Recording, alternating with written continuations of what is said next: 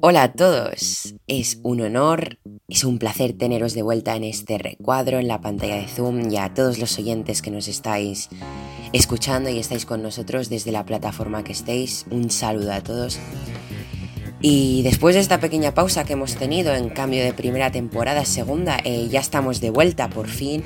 Hoy estrenamos la temporada 2 del podcast hablando sobre Rock One. Empezamos por todo lo alto. Antes de todo deciros que en esta segunda temporada de Conexión Tatooine haremos reviews y debates de todas las producciones cinematográficas de Lucasfilm. Hablaremos sobre varios temas de este universo galáctico, traeremos invitados especiales y yo creo que ya lo podemos decir oficialmente. Conexión Tatooine traerá unos apartados de contenido original en esta segunda temporada y una de ellas será una miniserie protagonizada por Hero y por Rouget llamada El Reverso Tenebroso y los Kyber Days, donde experimentaremos y descubriremos más sobre la luz y el lado oscuro como bien su nombre indica. Y sin nada que decir, comenzamos el podcast. Bueno, eh, pues primero de todo, daros la bienvenida a todos. Eh, eh, Jero ya nos hemos ido viendo y José, bienvenido porque vamos a empezar a grabar la temporada 2 de nuestro podcast de Conexión Tatooine. Ya somos Conexión Tatooine como en el podcast de Navidad. Y si queréis, comenzamos a hablar de Rock One como estreno de la temporada 2. Perfecto. Deseando, ganas, ganas. Venga, va, Roger, tírale. Tírale tú, tío. Tírale tú, tírale tú. Luego ya iremos desencadenándonos y quedan con... que, empiece, que, empiece, el hater, va. A ver, pues a pesar de lo, de lo, que... De lo que o sea, yo soy consciente de que en esta película la opinión general es de que es una locura, que es de muy buena, y, y, estoy bastante de acuerdo bajo la primicia que, como sabéis, mi, mi amor en Star Wars se focaliza sobre todo, no exclusivamente, pero en muy alta parte en, en los Jedi. Hmm. Y, en esta peli no tenemos explícitamente uno, tenemos una persona sensible a la fuerza, como es Chirrut, ¿no? el, asiático ciego del bastón, que es muy crack. Pero a pesar de eso, la verdad es que me parece una película muy buena. Em, eh, aparece un actorazo como es Whitaker, luego creo que también, no me acuerdo del nombre del, del malo, que también es bastante, eh, bastante, este no me acuerdo el nombre, buen actor. Del, del, director Krennic, ¿te refieres? Sí, sí, sí, Y el, sí, creo que sí, ya no me acuerdo, tío. O sea, ves el problema de no haberla revisto hoy. Pero bueno, sobre todo, en general, decir que me parece una muy buena peli, que obviamente yo echo de menos eh, un poco de, de espadita al hacer por ahí, pero, pero la verdad es que en todo tiempo uno está enganchado a la pantalla, vas pasando por puntos de la película en la que yo creo que la historia está muy bien construida. Eh, obviamente, uno de los hypes ¿no? es la aparición de Darth Vader, ¿no? Mm. Es algo, supongo que a todos nos, nos mucho, de, nos gustó mucho de esa película y lo mejor de todo realmente es que te crea o sea que el, digamos, el final de la película es literalmente dos segundos o un segundo antes de, que empiece la primera imagen que hubo de la saga Star Wars, que es el inicio de, la, de, una nueva esperanza. ¿no? Así que en general, si estamos diciendo puntuaciones, ¿no, Neil? Como siempre. Sí, venga, que es lo que mola. Pues yo le metería un siete y medio, va. Uy, vas muy por lo bajo, ¿eh? Bueno, pero porque, porque es que es, primero que no sé si le voy a dar un 10 a ninguna, pues si le doy un 10 a ninguna, ya sé que será en episodio 3. Entonces, tengo que, en base a ese 10, tengo que ir bajando. De acuerdo, es verdad. Yo si fuera profe, suspendería mucho a la gente, ya lo sé, tío. Buah, Roger, muy mal, ¿eh? ¿Qué haríamos los alumnos? Venga, dale, José, pero ¿quién quiere continuar? Como queráis. A mí me Como queráis. Venga, José, dale tú. Vale, pues. Voy a dejar que, que hablen todos. mi película favorita de la saga. Y la puntuación es un 10. A mí me parece maravillosa y yo no llego a echar de menos la sepada láser como Roger.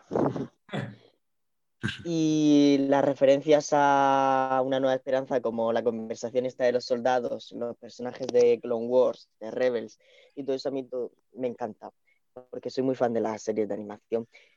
Y, y, no sé, la contienda bélica del final, la batalla de Scarif me parece maravillosa, los nuevos U-Wing creo que se llamaban, me gustaron bastante, aunque se metieron cosas como los nuevos TIE Fighter estos, no me acuerdo el nombre, que eran como con las alas más grandes, que me parecieron innecesarios porque al final no hacían nada, eran TIE Fighters pues, normales, no hacían nada especial pero me pareció muy buena. Y eso que fue dirigida por un actor que, o sea, por un director que no tenía ni idea de Star Wars. De hecho, dijo que ni le importaba, que no sé, que, que no era fan directamente. Y eso me pareció curioso, porque para mí es el mejor producto que ha hecho Disney con Star Wars. Y pues eso.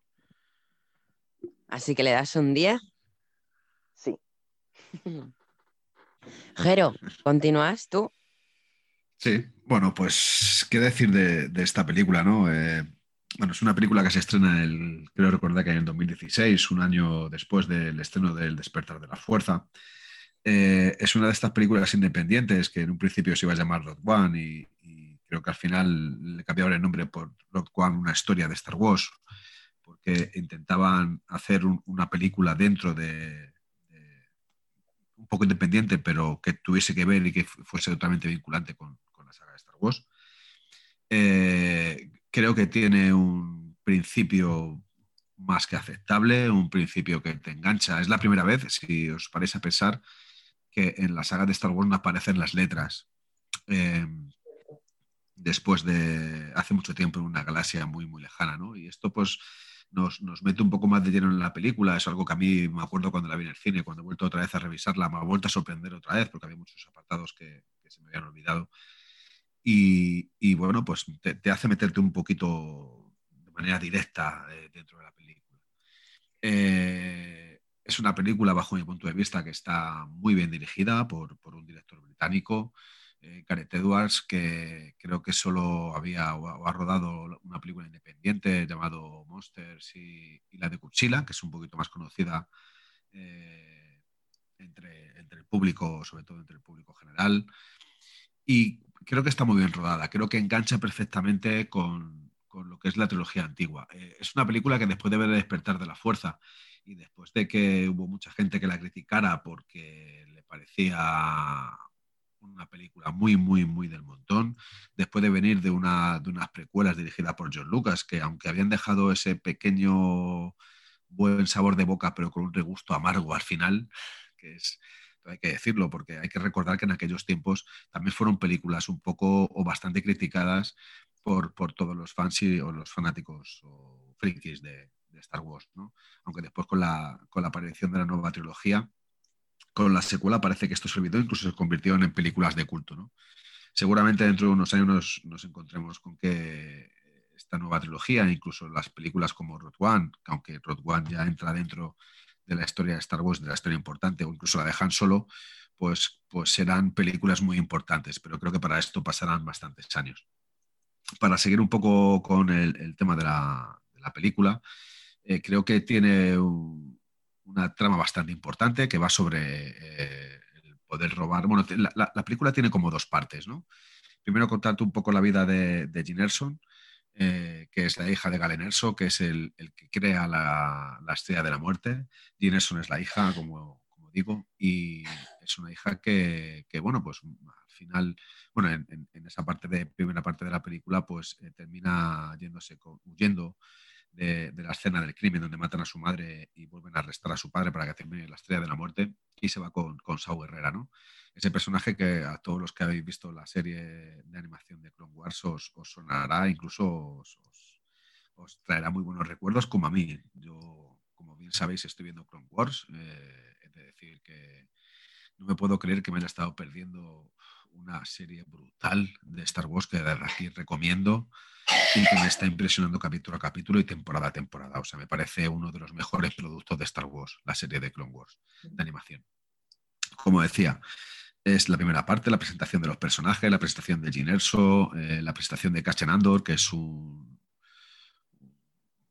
rebelde, eh, un espía de, la Alianza Rebelde, un mercenario de la Alianza Rebelde, en fin, yo creo que, engloba muchos, muchos personajes. Y bueno, pues luego aparte tenemos también, por ejemplo, a su robot K, que es creo que algo a la vez que gracioso, a la vez que curioso, a la vez que potente dentro de la saga. Es, un androide que no desentona dentro de, la primera película. Y bueno, pues se juntan también con una serie de, mercenarios independientes que no están ni tan siquiera con, por la República, como es eh, la banda de, de Sao Guerrera, y aparecen dos personajes que parecen que tienen ese camino de la fuerza, ¿no? Como Chirrut, que, es el, ciego, ¿no? El ciego que lleva, que lleva la vara y que, bueno, pues no sé, yo creo que es, un personaje muy, muy, muy importante. La segunda parte va sobre eh, el robo de los planos de la Estrella de la Muerte para poder mandárselos a la Alianza Rebelde para que estos puedan destruir la Estrella de la Muerte.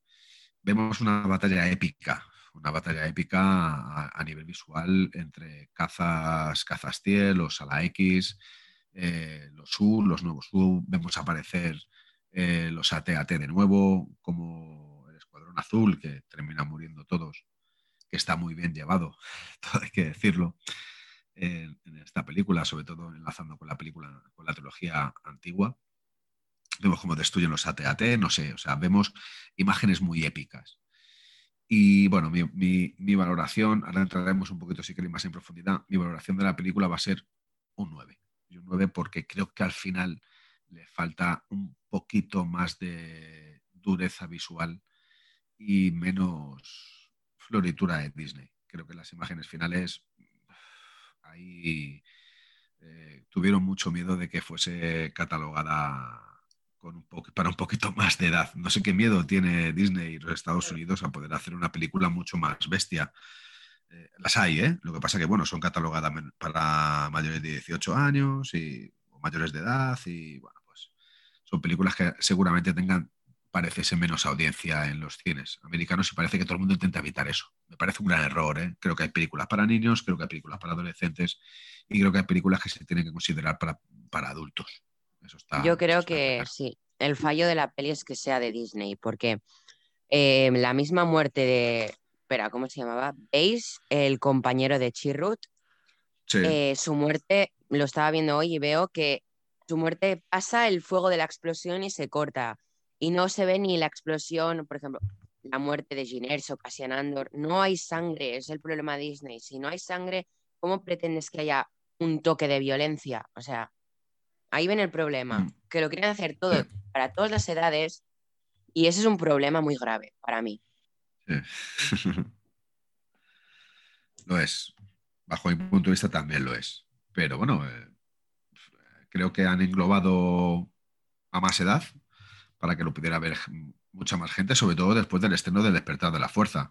Eh, fijaos que Road One iba, iba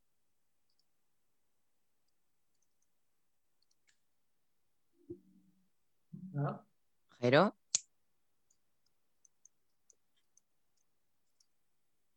¿Soy yo o no soy oye Jero? No, no, se le ha ido, se le ha ido.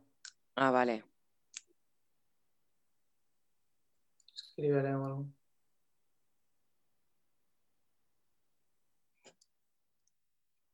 A ver, a ver ahora. Ahora, es que me has asustado, digo, ¿qué ha pasado? He, quitado.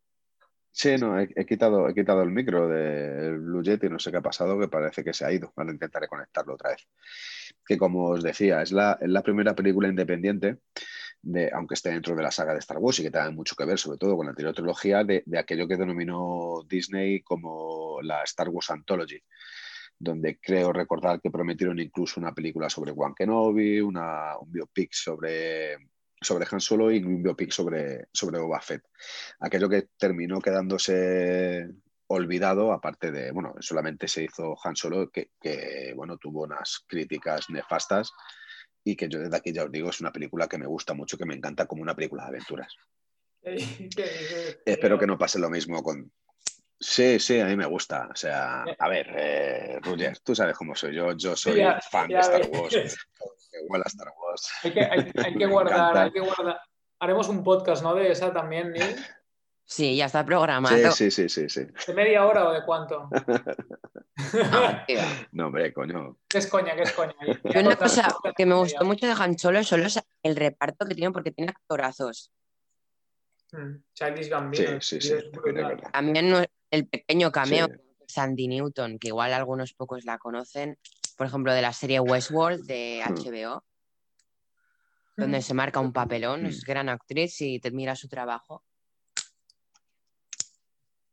Pero bueno, deje- dejemos Han Solo para Han Solo, que Sí. habrá mucho que discutir y, y Roger y yo tendremos, tendremos ahí más que palabras. Ahora termina, ahora termina. Más que palo. Bueno, so- sobre todo yo espero que eh, no pase ahora mismo con todo lo que ha proyectado Star- eh, Disney para Star Wars, que lo hablamos en el anterior podcast, que no pase lo mismo como con aquella película biopic de, de Boba Fett tan prometido o de Obi-Wan Kenobi. Espero que todo se cumpla y veamos, entre otras, eh, una, una serie, que es una serie bastante, que a mí me llama mucho la atención, sobre el personaje de Cassian Andor, ¿no? El personaje que interpretará de nuevo Diego Luna, que como he dicho en podcast anteriores, es un gran acierto de Disney volver otra vez a contar con Diego Luna para hacer el papel de, de Cassian Andor. Porque para mí en esta película es uno de los grandes personajes, es uno es un personaje que tiene mucho por descubrir en su pasado, porque todos sabemos que al final eh, muere junto a, a Jyn Erso, que es dado, dado de la mano, que no sé por qué incluso no se besan, eh, si están siempre a punto aparte, se miran y parece que van a besarse, pero no, no, no, no sé, no sé por qué no. Disney no quiere dar incluso ese paso, a lo mejor es que le parece incluso pornografía, que no lo es, eh, que no lo es. No, cuando están, cuando se suben al transportador hacia la playa, eh, está parpadeando, Sí.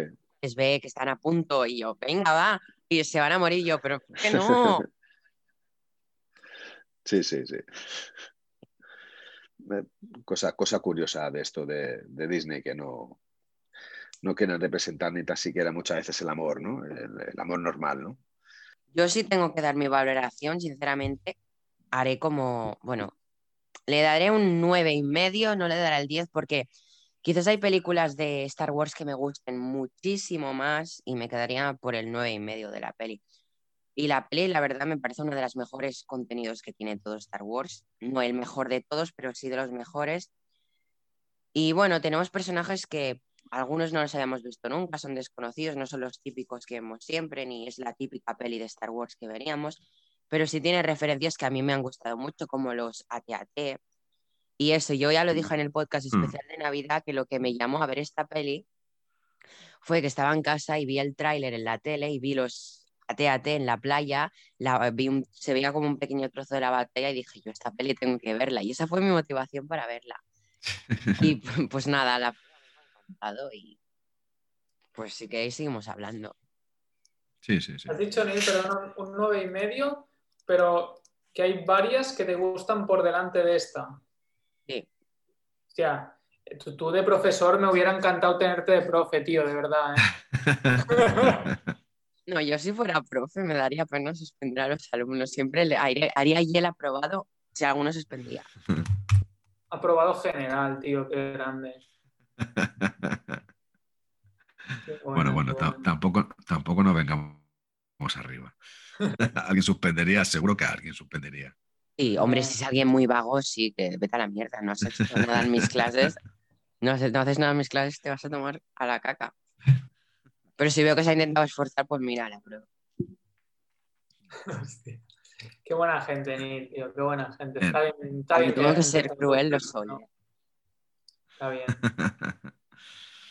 Bueno, en, en esta, en esta película vemos un, un dato muy importante que no se nos tiene que pasar el poder comentarlo, que es con la estrella de la muerte funciona a través de los, cris- de los cristales de Kyber, que son los cristales de, de los Jedis, los cristales de las espadas láser de los, de los. Jedi de los, de los Jedis. Eso es un, es un dato súper importante.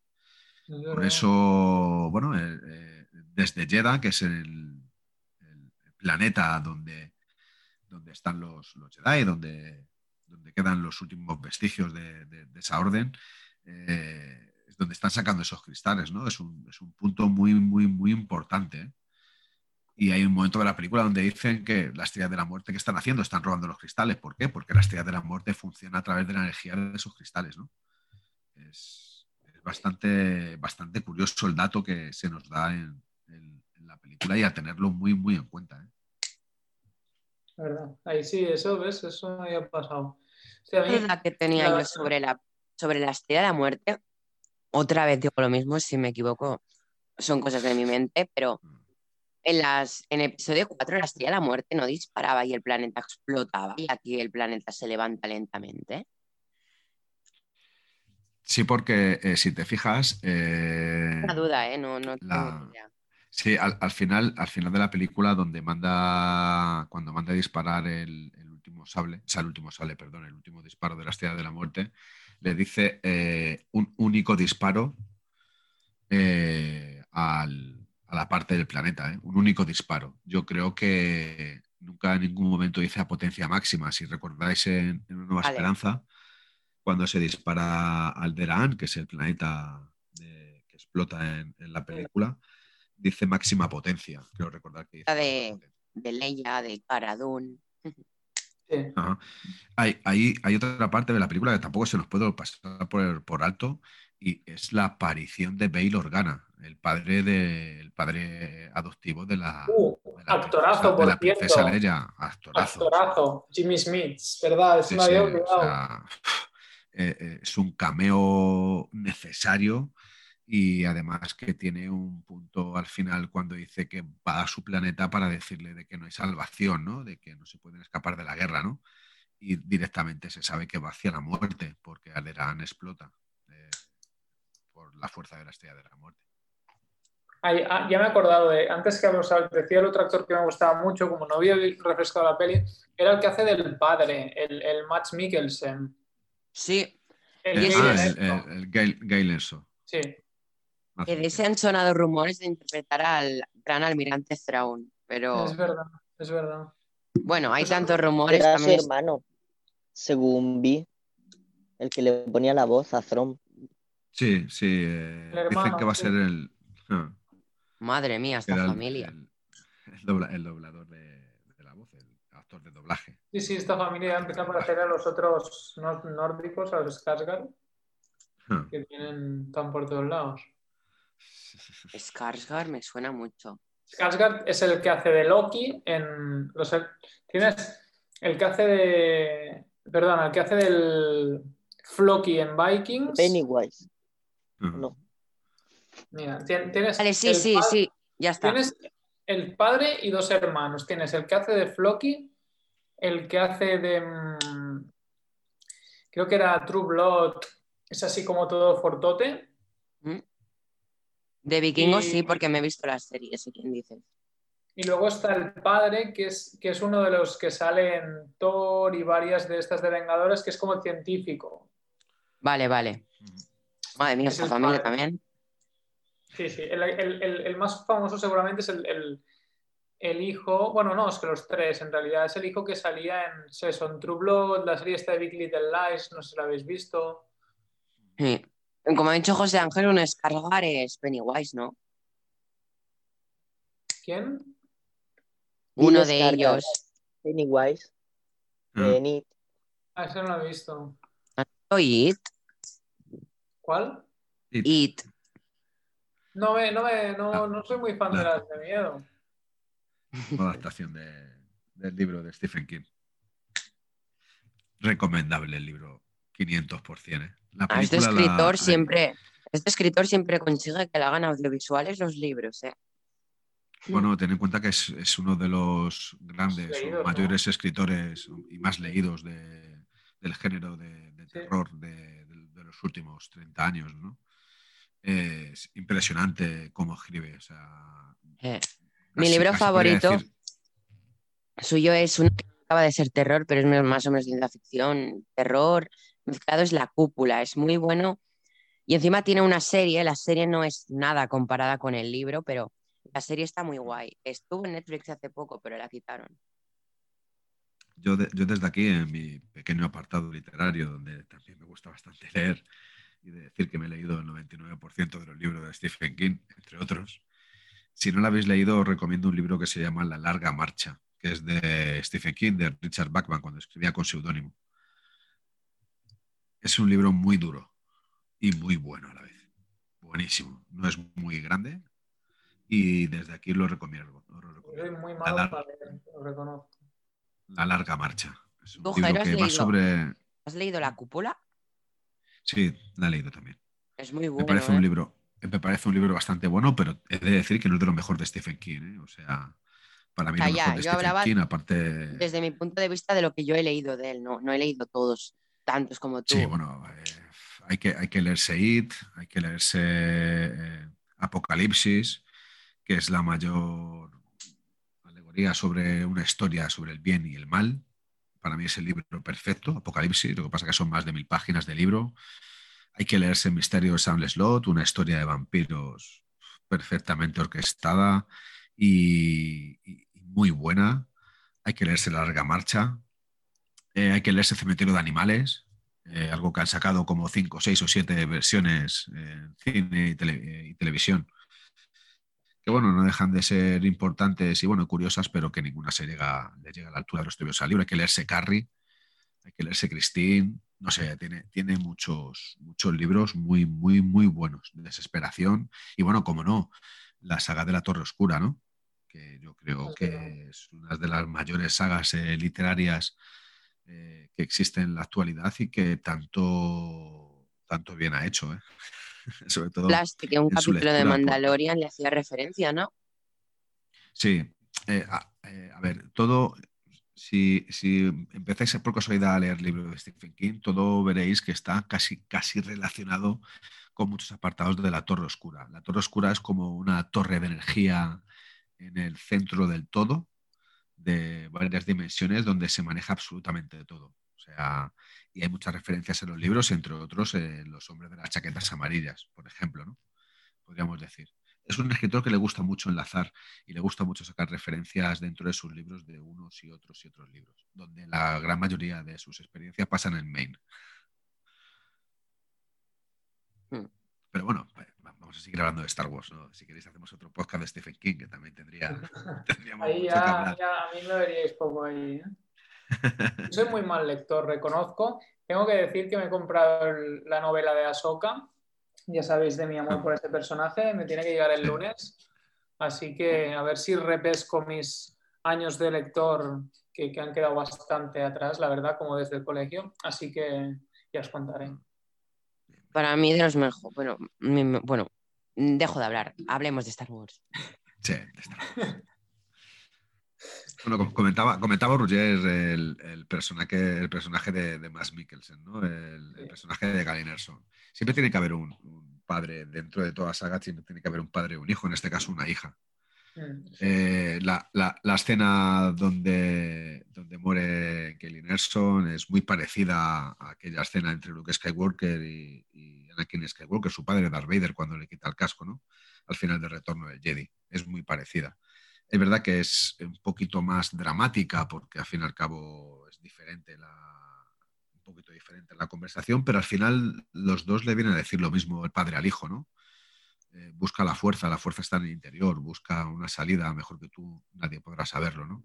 Son dos héroes, eh, en este caso una muere temprano, como es el, el caso de Jyn Erso, y Luke Skywalker dura, dura por lo menos dos trilogías y, y una serie de, de Mandalorian donde sale también, ¿no? Y lo que está por venir. Sí, sí, sí. Es, es hablando un poco del actor, eh, eh, de Mikkelsen es, es un actor bastante polifacético, donde hemos podido verle, por ejemplo, en la serie de Daniel Lecter, hemos podido verle en Casino Royale de James Bond, que un personaje bastante, bastante chulo. Eh, dobla también películas, en fin. Yo, yo creo que es uno de los, de los grandes, eh, ¿cómo se dice? Eh, no protagonistas, sino Sí, secundarios. secundarios. Se- Es uno de los Fuerte. grandes secundarios. Sí, sí, es un secundario, un secundario bastante fuerte. O sea, Hombre, es el, es el malo de la película de Doctor Strange de Marvel. sí, Y- efectivamente, Doctor y- y Strange, la Doctor verdad Strange. Es, que es, es un personajazo también que se monta ahí. Yo creo que ese tío es uno de esos actores que además tiene como tiene unas facciones nórdicas muy particulares. O sea, claro, es lo que dices, te, acuerdas de este tío. Que es verdad, es, verdad, de la serie de Aníbal Lecter que, hacía el de Aníbal, es verdad. Mm. Sí, su cara es muy fácil de recordar, eso es. Mm. A mí me gustó, ¿eh? O sea... Como con Cillian Murphy o algunos de esos actores que tienen unas caras como, y además como muy, muy marcadas las facciones que, que no te olvidas de estos. Sí, sí, sí. Sí, pero tampoco hace falta que la cara sea muy, muy faccionada, ¿eh? Con unos pequeños rasgos, fíjate, sabes que es ese actor. Sí, es, tiene, tiene, una, tiene una cara bastante, bastante característica, por así decirlo.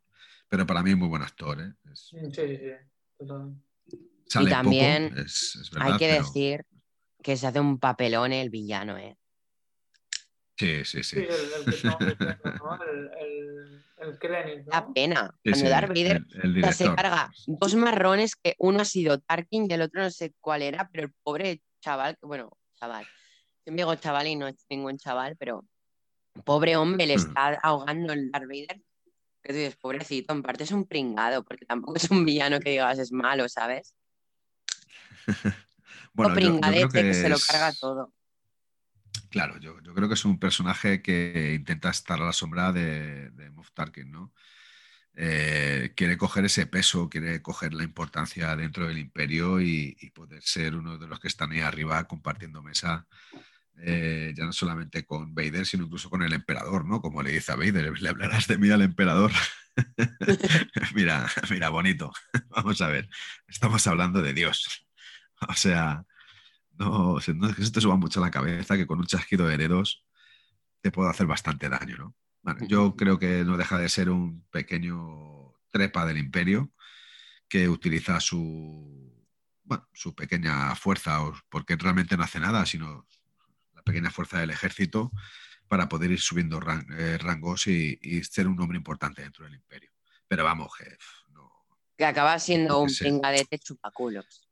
Claro, acaba siendo pues un segundón, ni tan siquiera un segundón de élite, sino un segundón normal y corriente. O sea, no, tiene, yo creo que no tiene casi ni importancia. Al fin y al cabo deja que roben los planos de la estrella de la muerte, ¿no? Como vemos en Logo en Star Wars, en Una Nueva Esperanza. Gracias a ello consiguen destruirla. Era por culpa de Cassian Andor, que, luego lo que le pudiera pasar, ¿eh? Sí, sí, efectivamente. efectivamente. no sé.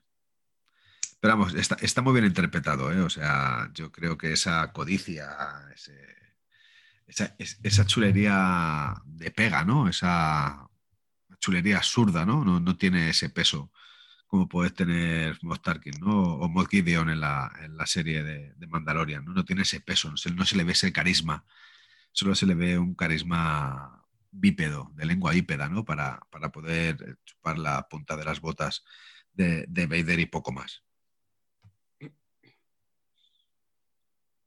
Una duda que tenía yo. Ah. eh, Darth Vader, el planeta en el que está en, en el mismo Rock One, ¿es Mustafar? Sí. ¿No? parece que sí. Tiene ahí el castillo y todo. ya, efectivamente. No, sí, sí se ve. Es, una escena muy poderosa cuando aparece Vader, ¿eh? eh me gusta porque es como se va levantando la compuerta por donde entra y mientras va avanzando él, todo el humo, todo el vapor avanza con él hasta llegar hasta el centro. ¿Sabes? Es muy guapo.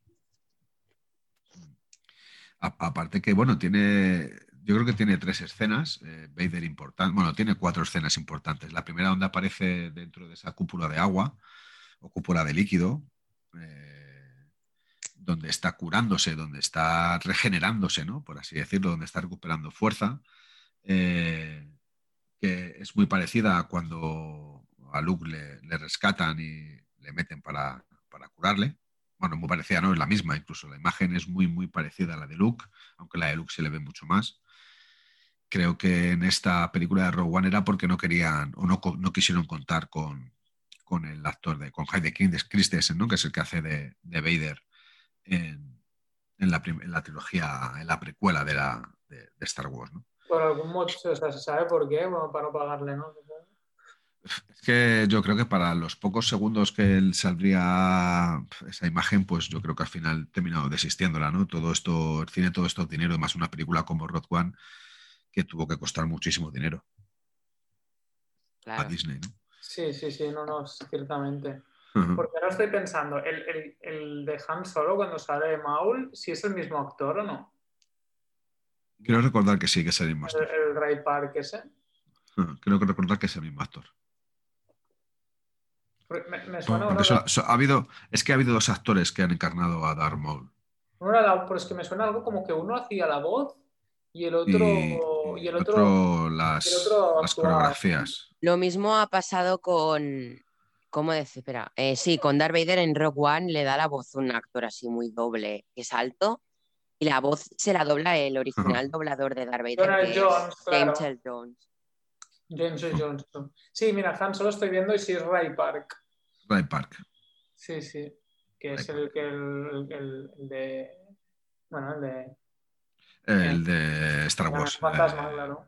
Hay personajes de actor muy re- reemplazable y otros irreemplazable. Claro, el tema con, con Darth Maul, lo que pasa es que por muy, muy pintado y todo lo que vaya, ¿no? Obviamente tiene ese, ese es un tío que es, una, es muy crack, ¿no? Pues con tema movimientos y coreografías y tal, entonces, claro, quieras o no. Mm. Ya, ya- es un pers- personaje súper sí. icónico. Es más, hasta me suena algo de que en Clone Wars, no sé si también salía en plan haciendo, o sea, no sé si habéis visto que Clone Wars grabaron partes, o sea, de la última temporada al menos, con todo el tema No de, eh, de no la he visto. movimiento motion real. Eh, El otro día no. me salió en Google Making of the Clone Wars No, no, Final pero simplemente que, y salía curioso- que, que se ponían en el cuerpo, que no era hecho. animación total. Que grababan las escenas de lucha los actores de verdad con los el, la captura de movimiento.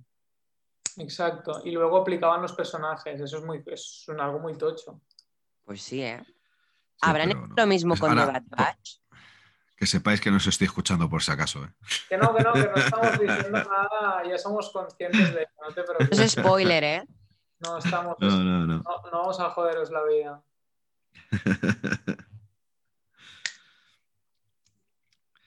Pero La, la- la voz de, de Maul está hecha por eh, Peter Serafinowicz. sí lo conocen en su casa. ¿eh? Tiene- sea, que tengo que decir al Wars es, si la ves en original, se nota que el doblaje americano es muy malo y que tienen actores de, que casi todos en inglés, ¿vale? Porque a mí la voz de Ahsoka Tano me parece muy mala, es inexpresiva en inglés. Hmm. ¿Cómo? La de. Ah, la de la serie de Clone Wars. Ahsoka Claro, Tano es en verdad. inglés, la voz es muy inexpresiva, Ashley Eckstein, pero si la es en castellano, suerte que tenemos a Carla Torres. yo, yo, yo he de decir que eh, me encantan los doblajes españoles. Es verdad que hay algunos que, nos dan, que no pueden dar la talla, pueden ser algo fallidos, ¿no? Eh, sobre todo seguramente será, será por según qué actor de- o actriz de doblaje. Eh, esto pasará como en todas las familias. Hay actores buenos y actores malos, hay actrices buenas y actrices malos, ¿no? malas, ¿no? En, en- en el ámbito del doblaje imagino que será igual, pero yo he de decir que me encantan, me suelen encantar los doblajes eh, españoles y en esta película en particular, por ejemplo en Road One, me gusta mucho el doblaje que tiene. Eh, El doblaje de So Guerrera es guapísimo. sí, A mí me pilláis, tío. Yo la verdad es que las pelis, claro, seguro en su momento, claro, en el cine, no, de hecho eso no recuerdo si la ver en versión original o no. Ahí sí me, me pilláis. Pero reconozco que Guerras Clon a mí me gusta cómo está doblada. O sea, las que son de animación, salvo que sea algún actor así súper conocido que me conozca la voz y tal. O sea, seguramente si las Guerras Clon la hubieran doblado Iwan McGregor y Hayden Christensen, la hubieran ido en versión original. Pero al no ser así, no me, no me aporta nada verla en inglés. Pues aquí viene lo que yo decía, que en inglés el doblaje es pésimo. Para, es que toda la producción de películas ya está en inglés por actores, o sea, ellos no necesitan doblar nada y tienen pocos actores de doblaje y no son muy buenos. que decirlo. Alguno hay bueno, ¿eh? Pero Bueno, el, el personaje de, de Saúl Herrera está doblado por Rafael Calvo, ¿no? Es uno Pero hablo de in- grandes también. de- de Ah, en inglés. Yo, yo- yo te- yo pensaba que decías en castellano. En castellano está, vamos, por Rafael Oh. Valle Calvo, que es uno de los grandes actores de, de doblaje, ¿no? Si yo admiro el doblaje castellano, lo que yo digo es que el, el de inglés es pésimo. Sí, no, no, sí, el, el- el inglés, bueno, para una persona como yo, que sus conocimientos de inglés son normalitos, tampoco vamos a tirarnos muchos cohetes. Me- me- me- no sé, termina encantándome siempre el, el doblaje de- castellano, porque aparte que es el que más entiendo, me gusta, me suele gustar, suele haber muy buenos actores y actrices de, de doblaje en este país, en España. Sí. Y formaré- formarán parte de algún episodio algunos de ellos. Mira, es otro punto que tenemos que intentar. Tenemos que intentar hablar con, con este actor de, de doblaje, con Rafael Calvo, para ver si, si puede explicarnos cómo fue su experiencia en el rodaje de Rod One. Forrest Whitaker, el actor. El actor es impresionante, ¿eh? o sea, yo no, no, no puedo tener ninguna pega sobre, sobre Forrest Whitaker, que es uno de, de mis actores fetiche. Eh, otro que no, no ha sido pues, un per- o sea, un actor donde haya tomado la batuta casi nunca dentro del cine, pero es uno de los grandes, uno de los mayores secundarios de- del cine americano. A mí me encanta Forrest Whitaker. Es verdad, yo creo que es uno de esos actores. Recuerdo la peli esa de. mm, ¿Cómo es que la, la que hace como de mayordomo en la Casa Blanca, ¿no? ¿Eso os suena? Sí, de, ma- de mayordomo. Hace Sí, mayordomo de- esa- esa- esa es un peliculote y se monta una actuación ahí espectacular. Sí, eso ese es un actorazo. O sea, para mí, supongo, te diría que de, de la peli es el actor referencia, ¿no? Yo creo. El, Sí, el sí, sí. más top. es, es un actor muy top. Bueno, Felicity Jones tampoco era. Sí, sí, no, no, no, nada Eh, mal, está claro. Encima fue la ¿Sabes? mejor pagada de todo el elenco. Sí, sí, sí. No, sí. claro, también Y mira, la- os voy a contar una cosa que he estado investigando. Aparte de Felicity Jones ser la más pagada, en su contrato había una cláusula de secuela, la típica que ponen por si hacen otra peli. Pero lo más curioso es que al final ella no hará secuela. Quien hará secuela es eh, Diego Luna con Andor y no aparecerá Felicity Jones. Bueno, bueno, bueno, no lo des, no lo des mucho Exacto, ¿tú crees que no por va- hecho, no ¿eh? a salir? Si aparece yo me muero, porque a mí me gusta mucho esta actriz debido al parecido que tiene a Emilia Clarke. Eh, A, a ver, eh, eh, tenemos que partir de la base de que eh, el personaje de Luna eh, sabemos cuál es su final, Sí. ¿vale? O sea, es, es- es muy importante que Cassian Andor lo que no conocemos es de lo anterior, pero si va a ser representado por Diego Luna tiene que ser en un futuro muy cercano a, a Road One. Entonces es una serie que no puede tener 40 temporadas ni 7 temporadas. No, Una es que creo que que, incluso será una Even series de estas. Pues efectivamente, que, que- que pueda ser una miniserie. Y el final, el final de esa temporada, tiene que enlazar perfectamente con Rogue One. Todo- bajo mi punto de vista, como dije en el anterior podcast, todo esto está enmarcado, aparte de para Florinata de nuestro eh, que nos guste mucho, por no decir otra frase que iba a decir, perdón. eh, eh, lo van a hacer para, para cerrar círculos, para explicar tantas cosas del universo de Star Wars que no han sido explicadas o que han sido explicadas solamente a través de cómics o libros que nos llegan a un público general. O sea, de manera visual tiene que contarnos eh, cómo se van cerrando los círculos. Y el personaje de Cassian Andor, como hemos visto en esta película de Road One, es importantísimo. Es aquel que lleva a un pequeño escuadrón de élite a robar los planos de la estrella de la muerte. Es el comienzo de eh, la esperanza de la alianza rebelde para poder derrotar al, al imperio. O sea, es un personaje que tiene su peso junto con el de Jyn Erso. Son personajes y- históricos dentro de esa galaxia. Sí, sí, totalmente de acuerdo. Sí, es, es- es cierto que seguramente la potencialidad para, para hacer la serie es como el actor que edad tiene. O sea, es, es lógico que yo creo que hayan cogido a, a este actor, ¿no? Porque obviamente la historia de en sí de, de ella ya te la han explicado más en Rock One. Yo creo que la de, la de Diego Luna tiene mucho más recorrido, aunque sea miniserie, está claro. Es Sí, que de Felicity Jones ya sabemos su historia toda, de Rock One, de Jyn Erso. Y, y Y Cassian, de- Y Cassian Andor no sabemos prácticamente nada, pero es que yo quiero volver a ver que- a Jyn Erso. Lo, lo mismo que hablamos de actores, este tío obviamente ha demostrado de sobras que es un tío de aguantar un- una, una serie encima de sus hombros sin problema, ¿no? como el tema de, con- de, de Narcos, ¿no? Por ejemplo, o sea, así que digo como reciente, o sea, tío, se monta también otro papelazo, con registros muy variados, o sea...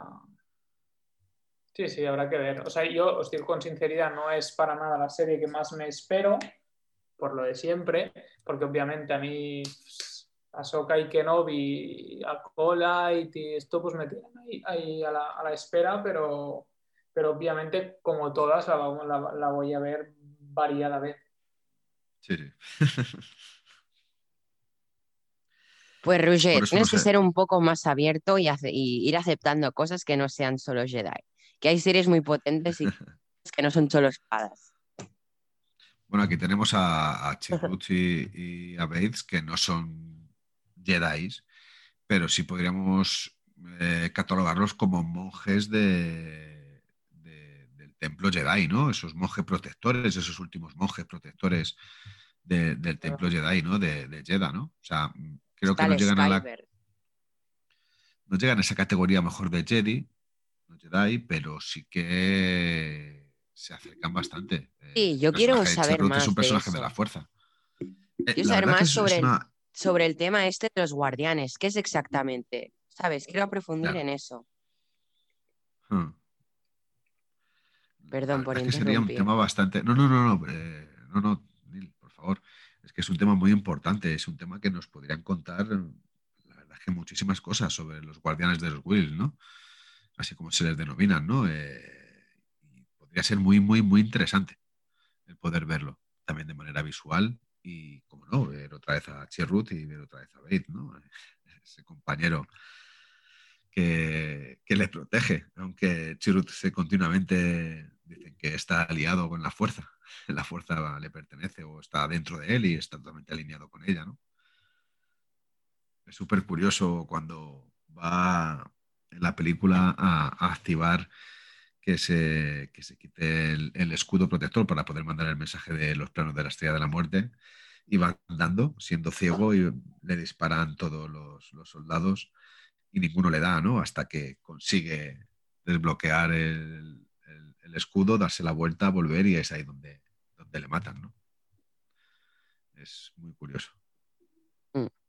Sí, eh, tiene una de las, o sea, yo me lo he apuntado y él tiene una de, la- de las escenas más badas de todas. O sea, su batalla ciego con el bastón al principio todo, con los torpes Stormtroopers, Sí.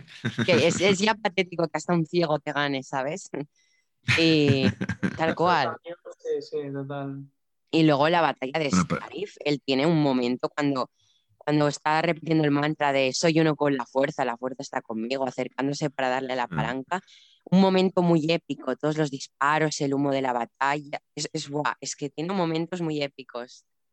Sí, es brutal. es así un momento en que me descojoné es cuando les atrapan los de So Guerrera, les tapan la cabeza a todos, le tapan la cabeza y le dice, ¿en serio soy ciego? Tiene momentos graciosos. sí, sí, sí. Me gusta mucho a mí ese personaje.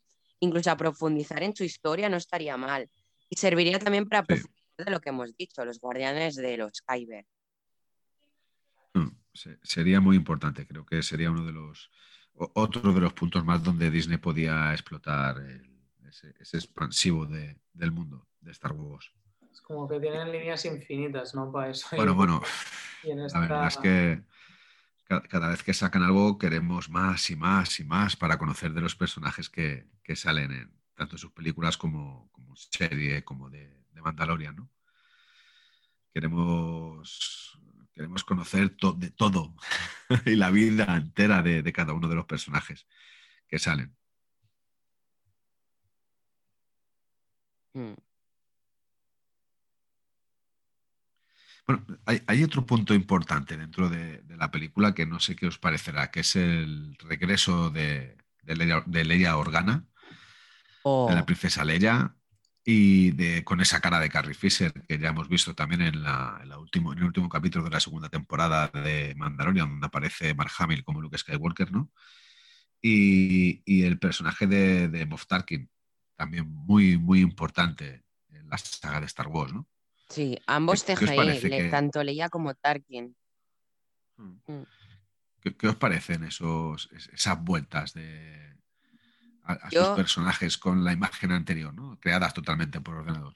Yo recuerdo, estaba en el cine y escenas antes sale Bail Organa, ahora no me sale el nombre de la, de la que lleva, el- no, la que lleva el vestido blanco, el personaje y el pelo corto, pelirrojo en la En asamblea. Mothma. creo que era. Efectivamente. Cuando habla Mon- con. Bail Organa, me recuerdo que dice sobre el tema Jedi, en, y dice, yo sé, no, no sé, y le dice, tengo un, alguien indicado para esta misión. Yo en aquel momento dije, ¿aparecerá Leia? Y fue ver, ver que traspasan el, la tarjetilla esa y de repente veo el vestido blanco. Veo que se gira Mm. y digo, a que es una actriz que no, que no, a que no se le ve la cara y de repente le veo la cara y, y guau, es que casi chilló y casi me echan del cine si llego a chillar. Yo- habíamos pocos en el cine cuando fui a verla, porque fui a verla en una sesión, aquí se llama eh, en Madrid, creo que en, toda España también, sesión golfa, que es a la una de la mañana, a la una de la madrugada, y salí de trabajar y me fui a verla. Me parece que no fue el día del estreno, fue el día siguiente del estreno, o, o no, miento, un domingo, parece que fue, no, bueno, no me acuerdo, el sábado o domingo, eh, a la una de la mañana. Y en el cine habríamos unas 20 personas, eran salas de esas de casi 400 eh, butacas, ¿no? Y cuando, cuando se dio la vuelta a ella dije, hostia, no me jodas. Y solo se me escuchó a mí en el cine. me acuerdo que, que dije, ahí va, que lo he dicho en alto. Buah, es que en el Pero cine es a veces no. O sea. Yo como he reaccionado a esta segunda temporada de The Mandalorian, llega a ser una película y no la puedo ver en el cine, porque como he reaccionado en casa, en el cine no puedes reaccionar. Brutal, brutal. Bueno, depende. Si, si vas al estreno, yo creo que todo el mundo reacciona igual, porque cuando vas a un est- al estreno, yo creo que somos todos los ansias frikis con ganas de verlo. Sí. Lo digo porque, yo sé, cojo por ejemplo. Depende de la sesión, porque te puede tocar con gente friki o no, porque yo recuerdo cuando la última vez que vi una película de Star Wars fue el ascenso de Skywalker y no había nadie friki prácticamente, solo tenía al lado uno que era muy friki Mm. y fuimos los únicos en la sala del cine que cuando vemos el regreso de Lando Calrissian dijimos ¡Es Lando! Bueno, Los claro, demás en el cine ya- en plan... "Ah". no es el friki, que ¿no? Es casi que ni se acordaban de quién era, ¿sabes? Algunos, para que no eran tan... Y yo es que fue ver Pero a Lando de mayor Lando Calrissian, Sí, sí, sí. Lo que digo es que yo cojo el ejemplo de, de, yo qué sé, de así como reciente película grande, pues el de eh, Endgame de los Vengadores, los Avengers. Yo recuerdo ahí que realmente pues toda la sala se levantaba en ciertos momentos clave de la peli. Entonces, claro, si es lo guay para mí ir al cine en sesiones de estreno, ¿no? Que, que más o menos estreno, incluso preestreno, si puedes pillar, ¿sabes? Porque es como que vas con mismos niveles de interés, yo creo. Pero sí es cierto lo que dices, Neil. Sí, es depende de la gente que haya en la sala. A veces hay un boom, wow, y otro boom, todo el mundo en silencio. Sí, sí. Pero es. sí, ver una Em, película. hasta estas 2023 características en el cine, Hasta 2023 no podremos disfrutar otra vez de una película de Star Wars, Eh. que será Rock Squadron. Rogue Squadron, qué, qué ganas Espero que sea brutal, o sea, volver a ir al cine a ver Star Wars. Buah, es que sí, sí. Bueno, yo creo, yo creo que ya en el hecho de ir al cine ya es algo que... que- que- ya es, es algo que se tiene ya- que, yo celebrar. fui, a- fui ayer después de, de, de tanto tiempo y o sea, sí sentí como que, joder, se echa de menos el cine, ¿no? Realmente. Independientemente de buena o no la película. es el cine en sí, Pero... ¿El qué? que es el cine en sí, Cines. Es el La magia. el cine, las palomitas, tío, que a ver, las palomitas hechas en casa nunca son lo mismo. No, no. Y pues nada, ya si queréis vamos dando fin a este podcast de Rock One, esta peli tan amada. Sí, sí, totalmente. Yo, bueno, yo, yo vuelvo, yo como cierre diría eso, que desde mi punto de vista em, es un ejemplo de cómo con una película que no tiene en cuenta los personajes principales o puede igual conectar con la historia principal y tener entidad de por sí misma como película, que yo es lo que más le valoro. Mm. José Ángel. Em. Una última valoración. Pues no sé, a mí me encanta. Sobre todo por la escena de la batalla final. Yo todo lo que sean batallas en Star Wars me encanta. Como la campaña de Geonosis en Clone Wars. Muy buena, eh. Buenísima. Y bueno, Jero, ¿quieres dar tu despedida? Sí. bueno, yo. Eh, Allá, ¿eh? creo que, es una de las grandes películas del universo de Star Wars. Eh, creo que es una película necesaria, una película llena de datos, una película llena de acción, una película con batallas estelares épicas, una película que, que demuestra de que hay algo eh, más allá de la sombra del imperio. Eh, creo que es una película que nos demuestra que no siempre deben de, ganar los malos. Creo que es una película donde la lealtad hacia, hacia esa alianza rebelde eh, es importantísima, donde todos se contagian. Y creo que es una película que sobre todo nos da uno de los grandes puntos de esta vida. Es una película que nos da esperanza. Y después de todo esto, lo único que me queda deciros es que muchas gracias por haber contado otra vez conmigo, Neil. Muchas gracias a, nuestro compañero Rugger, a nuestro compañero José Ángel y a ti, eh, jefe, de, jefe de la nave, Neil. El perfecto jefe que podíamos tener. Gracias por estar aquí semana a semana compartiendo estos minutos con, nosotros y dejando que nosotros compartamos estos minutos contigo y con toda la gente que nos escucha. cada vez seguro que, que cada vez seguro que seremos más.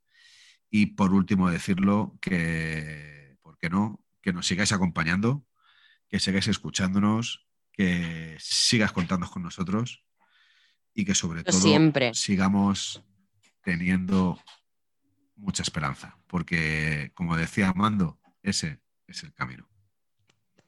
Y bueno, podemos dar por concluido nuestro primer episodio, el estreno de la segunda temporada del podcast. Y pues nada, chicos, un placer.